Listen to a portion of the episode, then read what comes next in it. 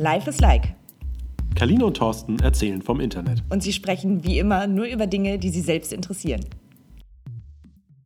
Hallo und herzlich willkommen zu den sexy Sportclips mit Thorsten und Kaline. Ja, super. Total guter Einstieg. Mega seriös. Ähm, so sollten wir immer anfangen. Damit mache ich mich eigentlich nur über unser Intro lustig, an dem Thorsten sehr lange gebastelt hat. Und ich finde, das klingt so ein bisschen, als würde jetzt eine Frau erotische Sachen mit uns machen wollen. Ja, vielleicht willst du das ja machen. vielleicht auch nicht. Nee, ich, ich, Das, also, können wir das alles wieder rausschneiden? Wir, haben, wir sind auf der völlig falschen Fährte heute. Wir wollten über was ganz anderes reden. ja, eigentlich wollen wir immer über unterschiedliche Themen reden, was uns die Woche interessiert hat, was uns, was uns die Woche bewegt hat, was im Internet wichtig war und äh, was in unseren Streams aufgetaucht ist. Diese Woche äh, ist irgendwie schon mal die erste Ausnahme von der Regel, weil ähm, die. Toblerone hat alles durcheinandergewürfelt. Ja, Toblerone hat das alles überschattet. Das zweitwichtigste Thema diese Woche war die US-Wahl und darüber äh, wollen, müssen wir reden. ähm, wir haben die Nacht im Newsroom verbracht. Das stimmt. Wir haben von 0 bis 8 Uhr morgens gearbeitet und haben das ganze Drama sozusagen, es war so ein bisschen wie eine Zeitlupe, sich das angucken, ne? Ja, also alle haben irgendwie auf die Zahlen gestarrt, äh, auf diesen fantastischen äh, Tacho von der New York Times, der irgendwie bei 80% Wahrscheinlichkeit äh, stand, äh, als wir angefangen haben. Für Clinton. für Clinton ähm, und dann so äh, zwei Stunden später bei 50 Prozent sta stand und dann so von blau langsam in rot äh, wechselte. Das, ähm, ja, das Genau, war das war, spannend. das war auch, glaube ich, ähm, ich weiß gar nicht, wann dieser Moment war, aber als das erste Mal die Wahlprognose für Trump, ähm, also die Gewinnchancen für Trump höher waren als bei Clinton. Und es waren nur 52 Prozent, aber das war der erste Moment, äh, in dem alle wirklich mal so sehr scharf die Luft eingezogen haben. Und wir dachten ja, äh, Moment, Moment, Moment, äh, wa- wa- was ist da los? Kann, kann das wirklich passieren jetzt? Ich habe noch um, um 6 Uhr morgens übrigens vorm Spiegelhaus gestanden und gesagt, nein, nein, nein, das, das ist ja Quatsch. Da passiert noch was. Ja, es passierte dann äh, das, äh, was äh, bekannt ist. Ähm, Trump hat inzwischen sein Security Briefing bekommen und es wird eingeweiht in alle geheim, äh, geheimen äh, CIA-Operationen und alles, was so der Präsident auch weiß. Ähm, er hat sich mit Obama getroffen. Äh, das Weiße Haus hat gesagt, an der Einschätzung, dass Obama Trump für sehr ungeeignet hält, hat sich nichts geändert. Aber äh, was soll man machen? Das heißt, ähm, es sind jetzt noch äh, ein paar Wochen bis zur Amtseinführung im Januar. Ähm, ich fand, es gab ja so eine Twitter-Ruhe bei Trump, die ihm verordnet wurde. Der erste, der erste Tweet dann gestern war dann aber schon wieder ähm, sehr trumpig. Welcher Äh, war das? er schrieb, ähm, dass man ja eine sehr demokratische Wahl gehabt hätte ähm, und jetzt aber die von, der, von den Medien geleiteten Profi-Protestler äh, ähm, das, das äh, Feld äh, übernehmen, was ja äh, schon schwierig ist als Präsident, der vielleicht auch ein Land vereinen muss nach so einer, nach so einer Wahl. Ähm, und wenn man dann sieht, jedenfalls die Bilder, die ich kenne, zeigen hauptsächlich Schüler und Studenten, die irgendwie auf die Straße gehen. Und ähm, da von äh, Profi, Profis zu reden, die äh, jetzt organisiert, von den Medien aufgepeitscht, organisiert äh, auf die Straße gehen, ähm, das ist schon, also für einen Präsidenten zumindest, für einen Kandidaten ist es vielleicht okay, für einen zukünftigen Präsidenten finde ich es ziemlich schwierig. Naja, es geht ja gar nicht darum, dass Trump das glaubt, sondern es geht ja darum, dass seine Anhänger das glauben. Ne? Das ist ja wieder so, eine, ähm, so ein Einschwören. Also äh, ne? auch dieses, dieses immer den Gegner vermuten oder einen Gegner schaffen. Auf der einen Seite schafft ja Zusammengehörigkeit, ähm, auf der anderen Seite. Ja, ja, sicher. Ähm, das, das ist sicherlich so, nur ähm, die Haltung müsste sich eigentlich zu einem gewissen Grad jetzt halt verändern, ähm, weil immerhin ist er nicht mehr der, der äh, verrückte Kandidat, sondern er ist der zukünftige Verrückte Präsident. Ja. Was ist denn das, was du gerade am äh, häufigsten siehst bei dir so im, im Stream? Also was beschäftigt deine, ähm, deine Timeline am meisten? Es hat sich relativ schnell so ein. Äh, es war so eine Mischung aus Ungläubigkeit und, und ähm, so eine Form von auch ganz viel Galgenhumor, der da so irgendwie auftauchte. Aber was so, ich bin natürlich irgendwie auch mit relativ vielen Journalisten vernetzt und was ich schon relativ spannend fand, vor allem die US-Kollegen, da hat ganz schnell so eine, so eine Selbstkasteiung eingesetzt und eine hohe Form von Selbstkritik. Ähm, das hat auch zum Beispiel damit zu tun, dass man halt sehr äh, daneben lag, was die Prognosen angeht. Und ähm, ich glaube, es ist durchaus klug, äh, als Journalist seine Rolle äh, im politischen Geschehen zu hinterfragen. Ich fand es trotzdem teilweise sehr, äh, sehr schnell und sehr ähm, am Ende auch dann nicht so sehr mhm. reflektiert und ein bisschen reflexhaft jetzt zu sagen, ja, die Medien sind schuld.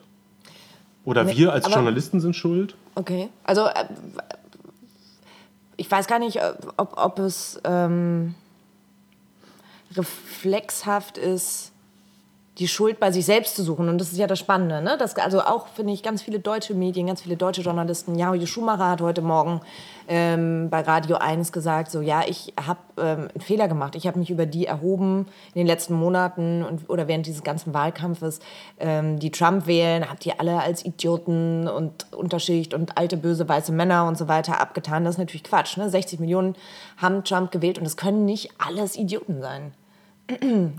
Und nee, das ist das. So, und deswegen, und deswegen ähm, also so viel Selbstkritik kennt man doch gar nicht sonst von Journalisten und Medien. Oder ist es, ist es vielleicht so eine menschliche Reaktion zu sagen, wir müssen, äh, ähm, da, da, muss was schiefgelaufen sein, irgendwer muss schuld sein und weil wir nicht wissen, wer, dann, dann komm. Ja, Facebook oder wir selbst. Die beiden Möglichkeiten gibt es ja nur. Also ich finde, es, ich es, gibt, es gibt so ein paar Thesen, die da Und Journalisten bei Facebook. Das sind die schlimmsten. Ja, allerdings. es gibt so ein paar Thesen, die da auftauchen. Die eine These, die finde ich tatsächlich ganz spannend, äh, ist, dass die Fragmentierung der Medienkanäle uns auseinandertreibt, dass es keinen, keinen, ein, keinen öffentlichen Diskurs mehr gibt, der irgendwie einheitlich geführt wird, sondern es ganz, ganz viele verschiedene äh, Diskurse gibt, ähm, was auch ein Grund ist, dass man eben äh, personalisierte News bekommt. Es gibt halt eben nicht mehr den einen großen Kanal, über den man diskutiert. Ich glaube, das ist auch in Wahrheit nicht wirklich was Neues. Es ist trotzdem spannend, da mal drüber zu reden. Ich glaube, man sieht das an so, an, an so einem Beispiel wie, wie Wetten das. Als ich Grundschüler war, da haben alle Wetten das geguckt und am nächsten Tag hat man darüber geredet. Und das war irgendwie auch klar und ich glaube auch wirklich alle im, im, im, engeren Sinne haben Wetten das geguckt. So, das hat irgendwann aufgehört und ich glaube, das Gleiche erleben wir ähm, auch mit, den, mit klassischen Nachrichten. Es gibt halt eben nicht mehr den einen Nachrichtenkanal, der die komplette Deutungshoheit hat. Das war in Deutschland ganz, ganz lange die Tagesschau, ähm, die irgendwie gesagt hat, was heute wichtig ist. Und da kamen dann immer mehr Medien dazu und dann hat das Internet halt dafür gesorgt, dass nicht nur Medien dazukommen, sondern auch so halbprofessionelle Meinungsmacher. Und ähm, diese, diese Fragmentierung ist, glaube ich, was, was, über das man da nachdenken muss. Aber so wie ich damals, ähm, ich durfte, ich durfte, als ich jung war, nicht viel Fernsehen gucken und habe dann manchmal, äh, aber mich heimlich ins Wohnzimmer geschlichen, wenn schon alle schliefen, um Stefan Raab war es bei mir, zu gucken, damit. Ich bin ja auch schon alt. ja. Ähm, damit damit ich mitreden kann. Ne? Also ich habe ähm, ähm, das nur geguckt, damit ich mitreden kann äh, mit meinen Freunden. Und genau das passiert ja jetzt äh, mit dieser Fragmentierung, die du sagst. Also ich mu es muss nicht, ich, ich muss ja nur in meiner Peer Group, in meinem Bekanntenkreis, in meinem Freundeskreis oder wo auch immer ich mich aufhalte, muss ich ja nur das gelesen haben, was alle lesen. Ja, aber ich glaube, das Problem ist, es gibt halt nicht den einen Bekanntenkreis, sondern es gibt halt einen Bekanntenkreis, der aus ganz, ganz un unterschiedlichen Sphären besteht. Also aus Kollegen, ehemaligen Schulfreunden, ähm, keine Ahnung, dem Sportclub. Ähm, da, da, gibt es eben nicht die eine, also das, das, wäre ja so, das wäre ja so der Beleg für dieses Filterbubble-Argument, zu sagen, es gibt halt eben, ich habe meine eigene, meine eigene Sphäre und in der bewege ich mich nur. Aber das sind ja tatsächlich dann auch wieder noch, die, diese Sphären sind ja auch nochmal fragmentiert.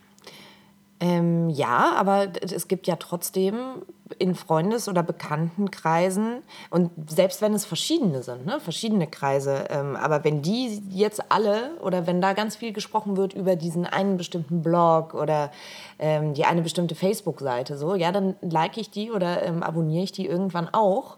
Äh, damit ich, damit ich ähm, da, da genauso dazugehören kann wie alle anderen auch. Und das ist ja genau das, ähm, worum es geht ne, bei dieser Fragmentierung oder wenn wir von Echokammern reden oder von, von Filterbubbeln. Also ist die Filterbubble schuld.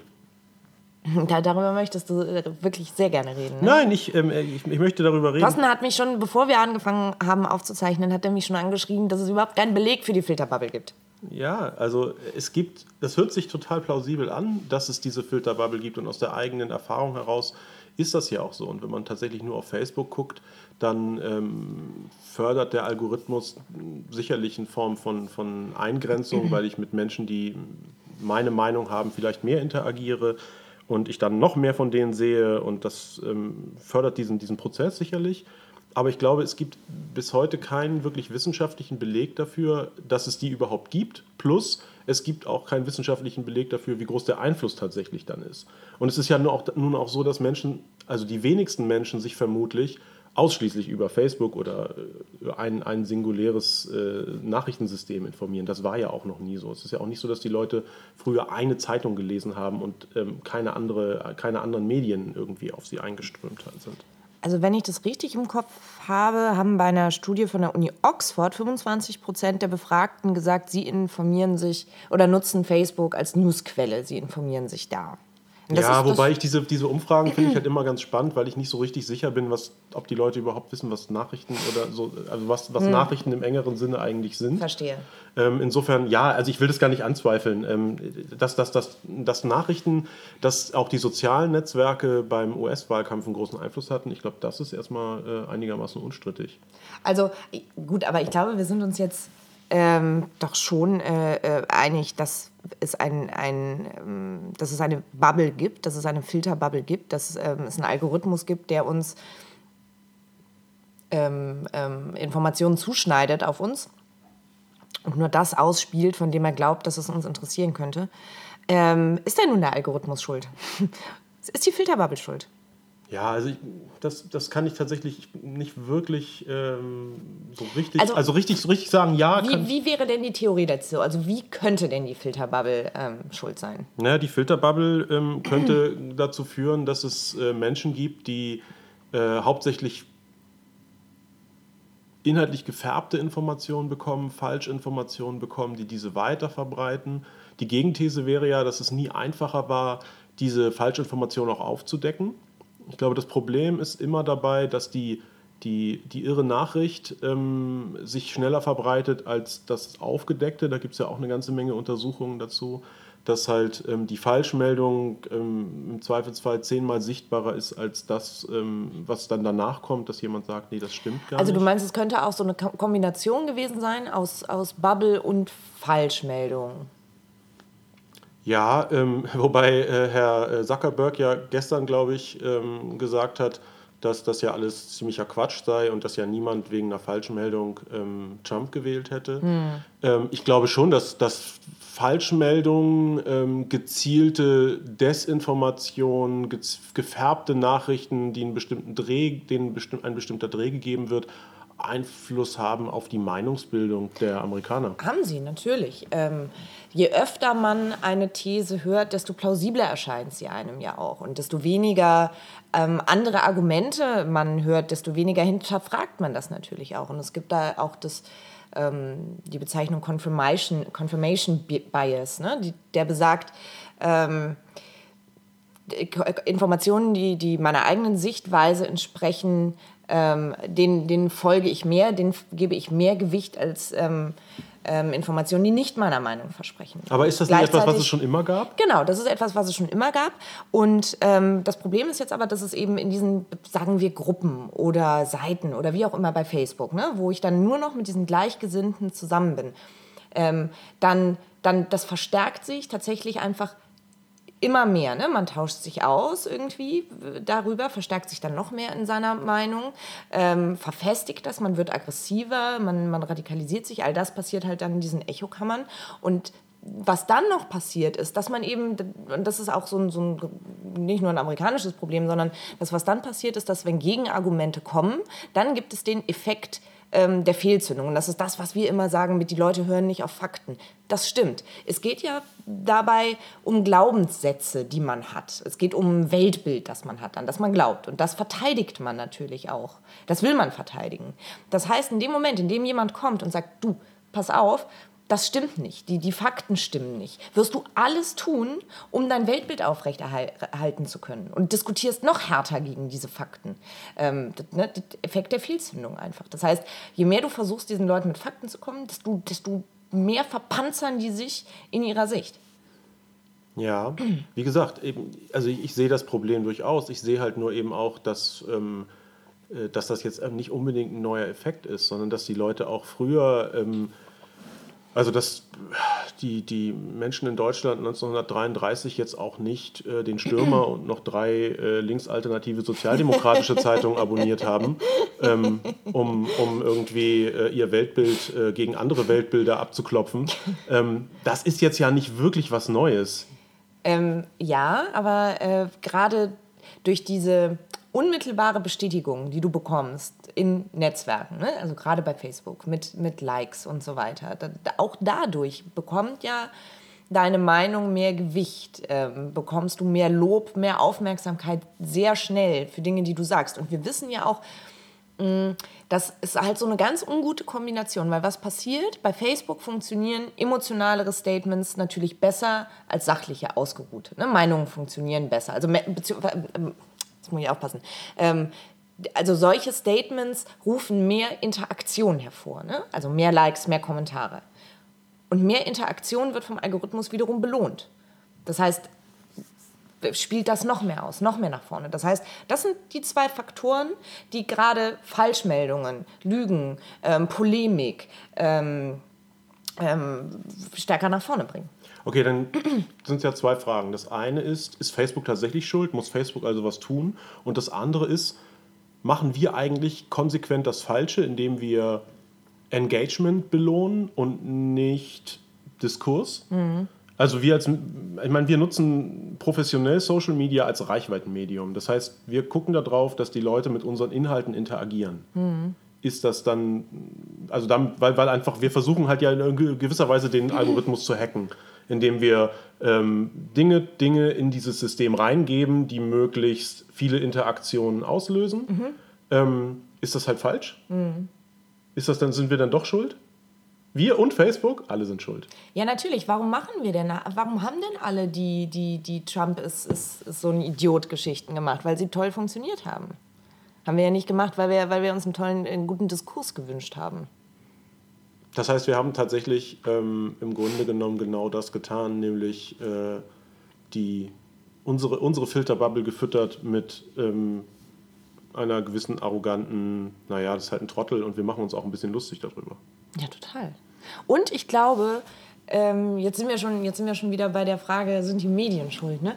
Aber was ich glaube. Irgendwer muss ja schuld daran sein. So kann das ja, also normal kann das ja nicht sein.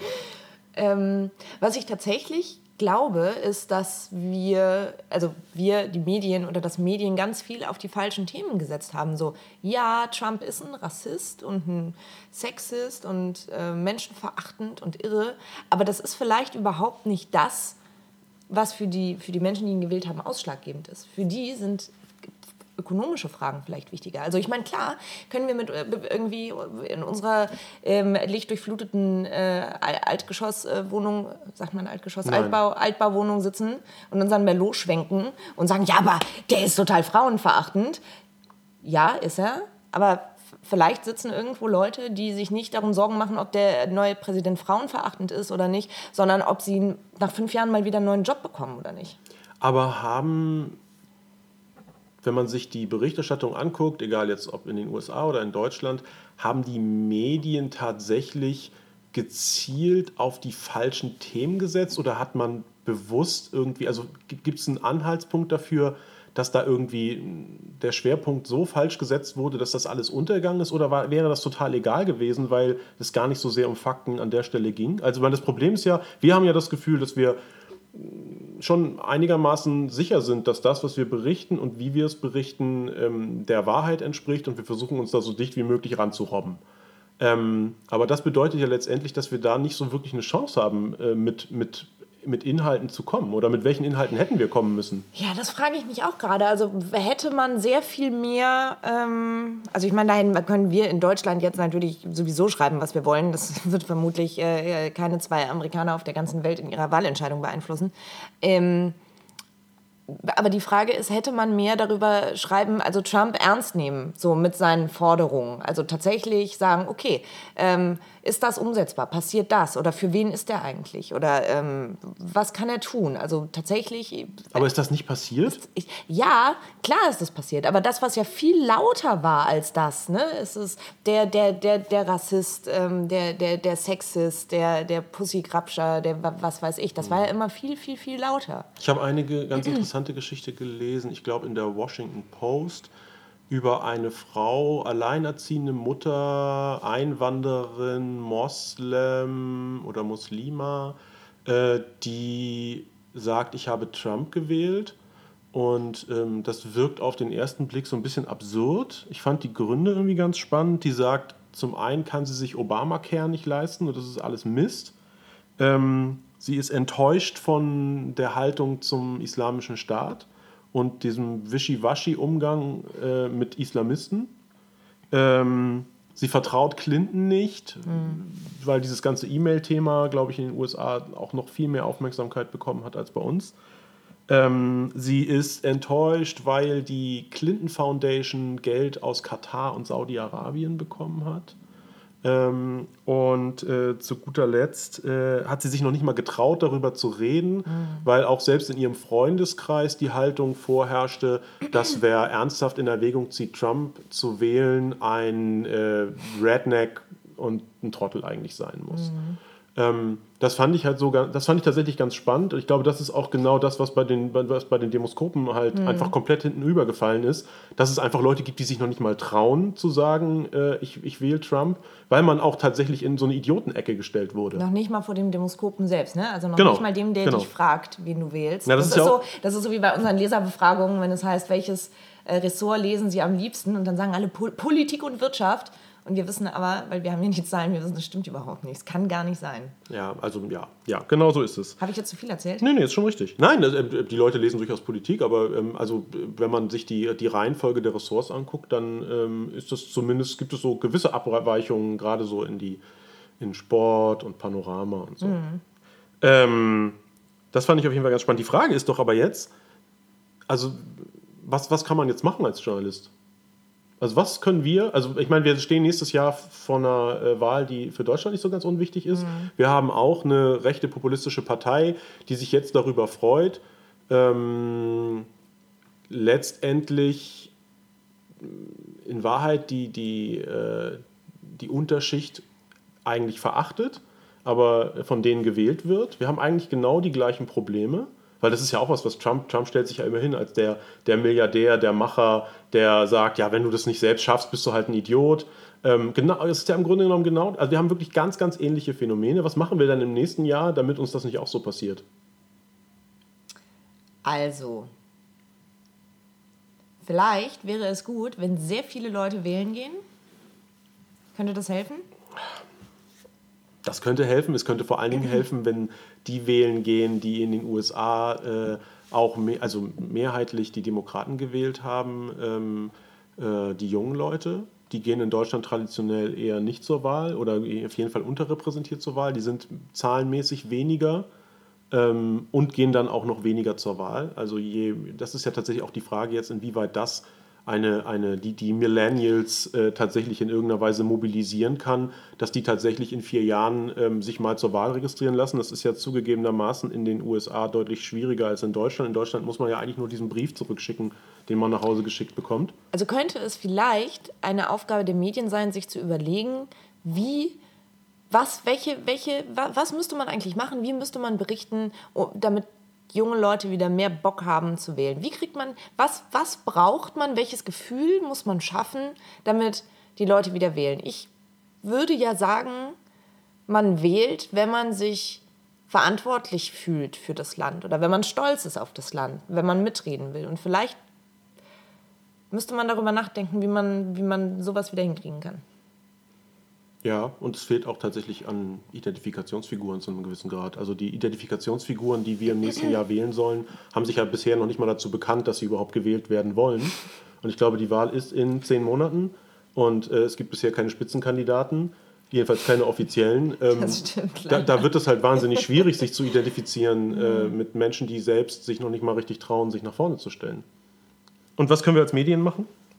Habe ich doch, hab ich doch gerade gesagt. Wir sollten uns überlegen, ob man, was man mit der Berichterstattung machen muss, damit mehr Leute wählen. Aber, Aber reicht das denn? Weil das, Ja, das Problem ja, ja, ist ja, ja. also das Problem ist ja, wir erreichen ja mit unserer Berichterstattung eigentlich immer die gleichen, nämlich die, die sich sowieso für diese Themen interessieren, die zu uns auf äh, unsere Seiten kommen, die unsere Zeitungen und Magazine lesen. Aber was machen wir denn mit denen, die sagen, ihr schreibt ja eh nur Scheiße und das ist alles gelogen und die sich anderen Medien zuwenden oder so obskuren, weiß ich nicht, äh, Quellen, wo man nicht mehr so richtig weiß, ob das noch wirklich Nachrichten sind oder ähm, gezielte, gezielte Propaganda ist. Ähm, wie, wenn wir die nicht erreichen, wo erreichen wir die denn? Also, ich, also der erste Schritt ist hier überhaupt, und ich habe schon den Eindruck, oder darüber sprachen wir ja schon, dass es passiert, diese, äh, du hast es selbst Geißelungen genannt. Ich ähm, glaube, da ist aber auch ganz viel gesunde Selbstkritik oder Hinterfragung dabei, was jetzt gerade passiert und nicht.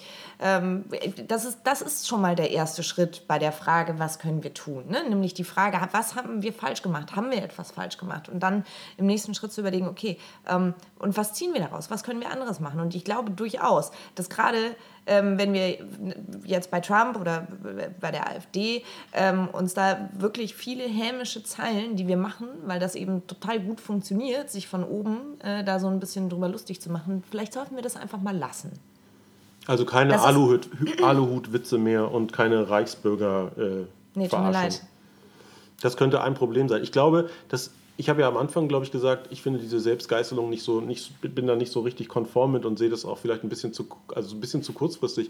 Tatsächlich ähm, gibt es eine Sache, die wir als Medien komplett falsch gemacht haben und auch schon seit quasi 20 Jahren falsch machen. Wir, ähm, wir denken immer, es reicht, unsere Inhalte irgendwo hinzustellen und dann werden die Leute schon kommen und sich ausgewogen informieren. Egal, ob das jetzt ein gedrucktes Magazin ist, eine Tageszeitung ist oder ein Online-Magazin ist. Was wir überhaupt nicht tun, ist, dahin zu gehen, wo unsere Nutzer eigentlich sind. Das tun wir zu einem gewissen Grad, weil wir auf, auf Reichweite setzen, ähm, bei Facebook, bei Twitter und bei Instagram und weiß ich nicht was. Aber tatsächlich, ähm, dass Journalisten ähm, mitdiskutieren, da wirklich sind im engeren Sinne, also nicht nur die Marke als, als Reichweitenkanal Facebook nutzt, sondern dass Journalisten tatsächlich in eine Diskussion einsteigen, in einem Forum mitdiskutieren, ähm, wirklich ansprechbar sind, auch ähm, versuchen, jeden Einzelnen zu überzeugen, das tun wir, tun wir eigentlich nicht oder nur zu einem gewissen Grad oder nur einzelne Personen. Wir tun es überhaupt nicht strategisch, auch weil das aus wirtschaftlichen Erwägungen vielleicht keine gute Idee ist. Es wäre halt eine sehr mittel- bis langfristige Strategie, ne, darauf zu setzen. Aber äh, worüber wir ja auch dauernd reden, ist der Hass im Netz. Und ähm, die Lösung, die wir dazu ja immer wieder nennen, ist dieses Mitreden, ähm, dieses auf Augenhöhe, ähm, Gegenrede und all das. Ähm, und wenn das natürlich dazu führt, wenn man das, wie du sagst, strategisch macht ähm, und auch sichtbar macht und mit einer hohen, hohen Schlagzahl macht, natürlich könnte das dazu führen, dass dieses Markenvertrauen wieder steigt. Und das wollen wir ja alle zurückhaben. Ja, auf jeden Fall. Und dann, also und dann ist es ja auch wieder, natürlich lohnt es sich dann wirtschaftlich, wenn du es schaffst, Leser wieder zurückzuholen. Ne? Das bedeutet aber eben auch, dass wir ähm, als Medien massiv in diesem Bereich investieren müssten eigentlich. Weil das einfach wahnsinnig personalaufwendig ist. Also wenn man von einem, von einem Redakteur etwa erwartet, der eine Geschichte geschrieben hat, dass er die auch ähm, nicht nur im Vorfeld begleitet, weil er vielleicht von einem Termin twittert, die Geschichte aufschreibt, vielleicht noch ein Video dazu macht ähm, und im Nachgang aber auch noch dafür sorgt, die Geschichte zu verbreiten und dann auf diesen Verbreitungskanälen zu sein, um die ähm, Geschichte zu begleiten, um ansprechbar zu sein. Das ist tatsächlich eine Form von Journalismus, die wir, die bisher weltweit im Grunde genommen keiner wirklich macht. Die machen eigentlich nur äh, Blogger. Ja. Weil die nämlich, Ja, klar. ja, die machen halt, die machen, die schreiben halt vielleicht nicht jeden Tag drei Geschichten und auch, oder nicht fünf, ähm, sondern die schreiben vielleicht nur eine oder vielleicht auch nur drei in der Woche und die begleiten ihre Geschichten sehr lang danach. Natürlich, die haben ja auch eine ganz andere, glaube ich oder vermute ich, nochmal eine ganz andere Wertschätzung dem Leser gegenüber, weil die von ganz woanders kommen, weil die sich jeden einzelnen Leser mühsam zusammenschaufeln mussten. ne? Ich kenne das ja auch. Äh, Ich habe mit 100 Followern bei Twitter angefangen und meine ersten Blogposts haben, glaube ich, 30 Leute gelesen. Das war ganz schön traurig. Nee, das ist, Und ja, musste, ja, musste die natürlich alle so zusammenfegen. Und natürlich, wenn die kommentieren, dann schreibe ich zurück. Das Genau, und das, das, das ist halt genau die Frage. Müssen wir tatsächlich jedem zurückschreiben? Mhm. Das ist, äh, klingt ein bisschen absurd, weil wir wissen ungefähr, wie viele Leute am Tag äh, uns schreiben auf verschiedensten Kanälen. Ähm, aber selbst da, wo wir auf den Kanälen, auf denen wir aktiv sind, sind wir, ähm, tun wir das nicht. Aber wir sehen halt auch ganz, ganz viel nicht. Mhm. Und ähm, wenn wir dann zufällig eine, eine geschlossene Facebook-Gruppe sehen, die drei Millionen äh, Ja. Mitglieder hat, dann ist das tatsächlich auch etwas, was ein bisschen Zufall ist. Eigentlich müssten unsere Leute, ähm, müssten alle Journalisten genau in diesen Gruppen sein und da auch ganz aktiv sein und die nicht nur als Recherchequelle nutzen. Ich habe keine Ahnung, wie man das löst, davon mal ganz abgesehen.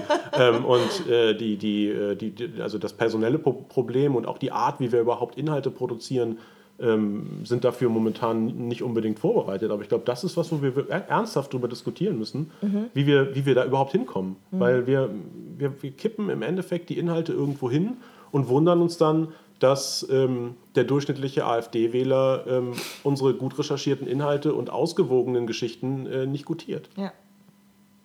Und jetzt? Ähm, und jetzt könnten wir endlich über Toblerone sprechen.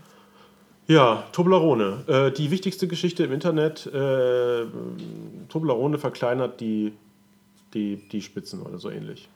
Ja, äh, ich, das war ein Spaß. Man, man, also ich meine, man könnte über ein Toblerone Spaß. Das war ein Spaß. Man könnte über Toblerone sprechen und zum Beispiel darüber, ähm, Herr Knüver hat das sehr schön ähm, aufgeschrieben, dass eigentlich hat, ich habe vergessen, wie, der, wie die Marke hinter Toblerone heißt. Wie heißen die? Monsanto wollte ich gerade sagen. Mondelez, glaube ich.